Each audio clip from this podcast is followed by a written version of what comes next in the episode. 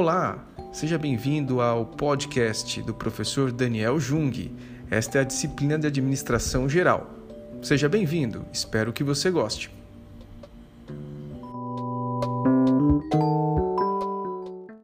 Um administrador de empresas é um profissional responsável pela tomada de decisão e condução de estratégias no meio corporativo. Por ele passam ações de planejamento, organização e execução nas mais variadas áreas do negócio, incluindo a gestão de recursos financeiros, tecnológicos, humanos e materiais. Embora muita gente considere considere que o administrador é o dono da empresa, não é totalmente correta essa relação. Ele pode sim estar entre os sócios ou comandar um negócio como empresário individual. Porém, também pode ser um profissional contratado para exercer a atividade de administrador. Suas possibilidades de atuação vão desde empresas públicas e privadas, entidades com ou sem fins lucrativos e representantes do terceiro setor. Enfim, Onde há necessidade de um profissional para gerenciar a atividade, existe a demanda por um administrador de empresas.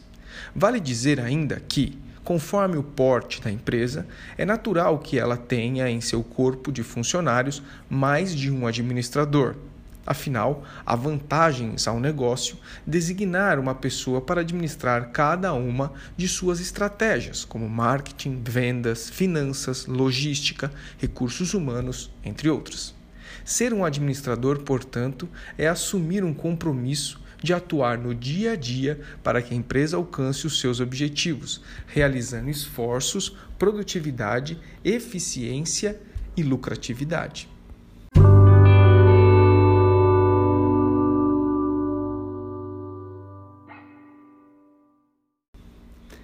Como é a rotina de um administrador de empresas?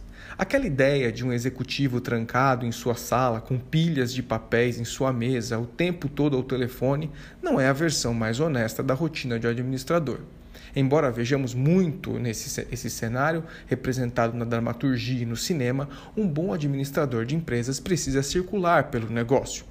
É verdade que, em boa parte do tempo, ele está mesmo debruçado sobre os desafios do negócio, definindo metas, planejando estratégias e organizando ações. Mas o seu sucesso no cargo depende de transitar pelas diferentes áreas da empresa, conversar com gerentes, supervisores e demais colaboradores.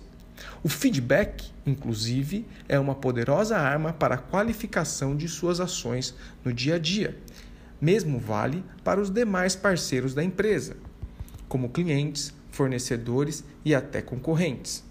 É imprescindível que o administrador esteja aberto a falar e a ouvir, o que nada combina com aquela figura do profissional enclausurado em seu escritório.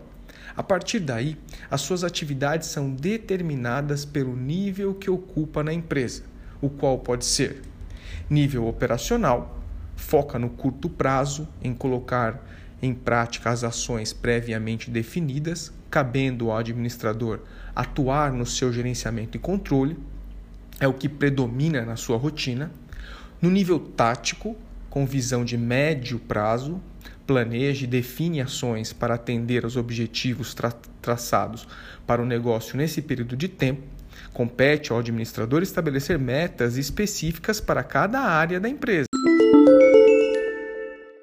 Nível estratégico, aqui suas ações se voltam ao longo prazo, demandando tomadas de decisão mais complexa, já que definem os rumos da empresa. Em geral, cabe ao administrador realizar estudos, pesquisas e organizar informações para estabelecer as estratégias mais adequadas aos objetivos do negócio.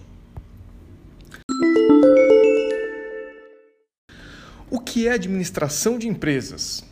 Falamos no episódio anterior sobre o conceito de, administra... de administração e suas atribuições, mas vamos relembrar o que é administração de empresa, ok? Não é difícil de entender. Estamos falando sobre gestão de um negócio, sobre as estratégias e ações propostas para conduzi-lo aos seus objetivos. Em uma empresa tradicional, com fins lucrativos, por exemplo, a sua administração consiste em organizar processos e gerenciar recursos, de modo a evitar gastos desnecessários, elevar a produtividade e potencializar ganhos. A importância da administração de empresas aparece na concretização de metas de curto, médio e longo prazo.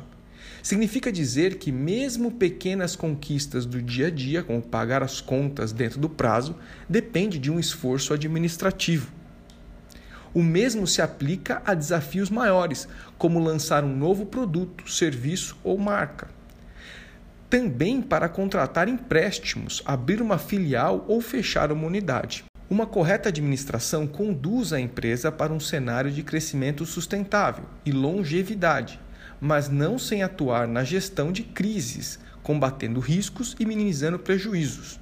Embora muitos dos conceitos relacionados à administração de empresas sejam modernos, a sua origem é bastante antiga práticas administrativas foram registradas milhares de anos antes de Cristo, mas foi a partir da Revolução Industrial, no século XX, que as empresas despertaram para a necessidade de uma gestão organizada e pautada em metas.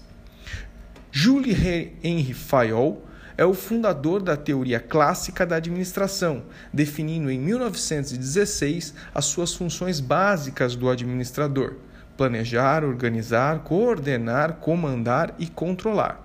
Mais recentemente, o seu principal expoente foi Peter Drucker, considerado o pai da administração moderna.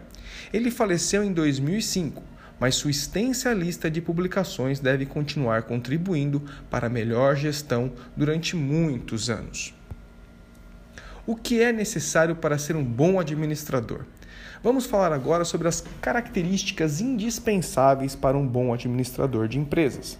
A lista traz habilidades que se revelam fundamentais no dia a dia, de modo que o profissional possa cumprir com as funções básicas dele esperadas.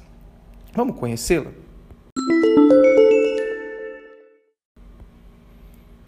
Organização. Como vimos, uma das atribuições que compete ao administrador é organizar ações e processos nas empresas para que elas sigam ativas, rumos aos seus objetivos. Mas como ela, ele poderia promover tal ganho ao negócio se não possuir uma habilidade em nível individual? A organização aparece em diferentes frentes. Ela está no ambiente de trabalho, em uma mesa sem acúmulo de papéis e outros obstáculos que prejudiquem o seu desempenho. Também na gestão do tempo, o que impõe saber definir prioridades e atender aos compromissos de sua agenda, sem prejuízo a nenhuma de suas tarefas. Passa muito pela tecnologia, já que hoje estão disponíveis ferramentas no computador ou no smartphone que permitem organizar informações e administrar com foco em resultados. Liderança. É inegável que um administrador exerce, exerce, influência sobre os demais, já que a ele compete, por exemplo, coordenar, comandar e controlar. Mas o segredo do bom profissional está na forma como faz isso. Antes de tudo, o administrador precisa se portar como um líder. Deve aceitar o fato de servir de inspiração para os demais colaboradores e contribuir para que se sintam motivados a trabalhar em prol da empresa. Sobretudo, precisa liderar pelo exemplo e ser uma referência positiva, conquistando o respeito e admiração dos demais. Comunicação. Aí está outra competência muito importante para um bom administrador de empresas. Para comandar as ações das quais o negócio precisa, ele tem que se fazer presente e ser efetivo na comunicação com os colaboradores, sejam feedback, reuniões ou palestras. É necessário que demonstre postura positiva, apresentando suas ideias com clareza, sabendo reconhecer esforços, delegar tarefas e ter habilidade de se fazer entendido. Lembrando sempre que a comunicação não compreende apenas fala, mas dar voz à sua equipe. Criatividade e inovação. Criatividade e inovação são duas habilidades distintas, mas que se complementam com total harmonia. Esses são comportamentos muito valorizados, especialmente diante da alta competitividade do mercado atual. Como ser apenas mais uma na multidão, pouco ajuda nas empresas em termos de crescimento e lucratividade. É preciso propor novas soluções para velhos problemas. todo tipo de, de melhoria nos processos internos, por exemplo, já contribui bastante para que o negócio se aproxime de seus objetivos. Inteligência emocional. Ao se tornar um administrador de empresas, você verá na prática que nem tudo são flores na sua rotina. O estresse é um inimigo real e crises podem ser desencadeadas ao ser exigido por conflitos de origens diversas assim como na tomada de decisões rápidas ou mesmo difíceis. Mas é nesses momentos mais complicados o que diferencia um bom administrador e é o controle das emoções. É o fato de saber canalizar as energias para reverter em comportamentos produtivos e positivos. Não dá para perder o controle, seja com um colaborador, colega, cliente ou quem quer que seja. Praticar o mindfulness e alcançar a atenção plena é uma forma de se manter sereno frente aos desafios. Autoconfiança. Não é novidade para ninguém que um bom administrador exerce função fundamental para a empresa. Quando há um grande projeto pela frente, ou mesmo uma adversidade desafiadora, todos voltam as suas atenções a ele. Nesse papel, qual a sua relação? Desacreditar de suas próprias capacidades, não se achar apto a dar conta do recado, se for por esse caminho, não tem você não tem o que é preciso para ser um administrador de sucesso. Não se trata de ser orgulhoso e não dar ouvidos às opiniões alheias, mas é importante acreditar que você chegou ao posto porque se preparou para ele. Portanto, tem reais condições para ser o gestor da empresa. Já que não há como transferir a sua responsabilidade, que ela seja assumida com convicção e confiança. Flexibilidade. Para terminar a nossa relação, vamos falar de flexibilidade. No ambiente da empresa, significa entender e aceitar que nem tudo acontece como esperado. Seu planejamento pode ter sido muito bem elaborado, mas há fatores que exigem a revisão de determinados pontos no meio do caminho. É necessário, portanto, estar preparado para promover os ajustes e, se preciso, reconhecer falhas.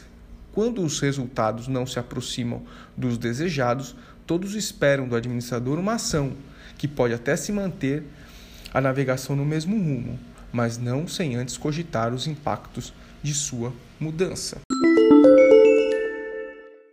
fazer uma graduação em administração de empresas ou gestão empresarial para ser um bom administrador. Há vários casos de pessoas que não têm educação formal, mas sempre tiveram jeito para fazer negócios. Mas é evidente que essa formação dará as ferramentas para o estudante fazer as melhores escolhas e ter a visão global necessária quando encarar seu desafio profissional. Em um mercado cada vez mais competitivo, não dá para contar só com a vocação.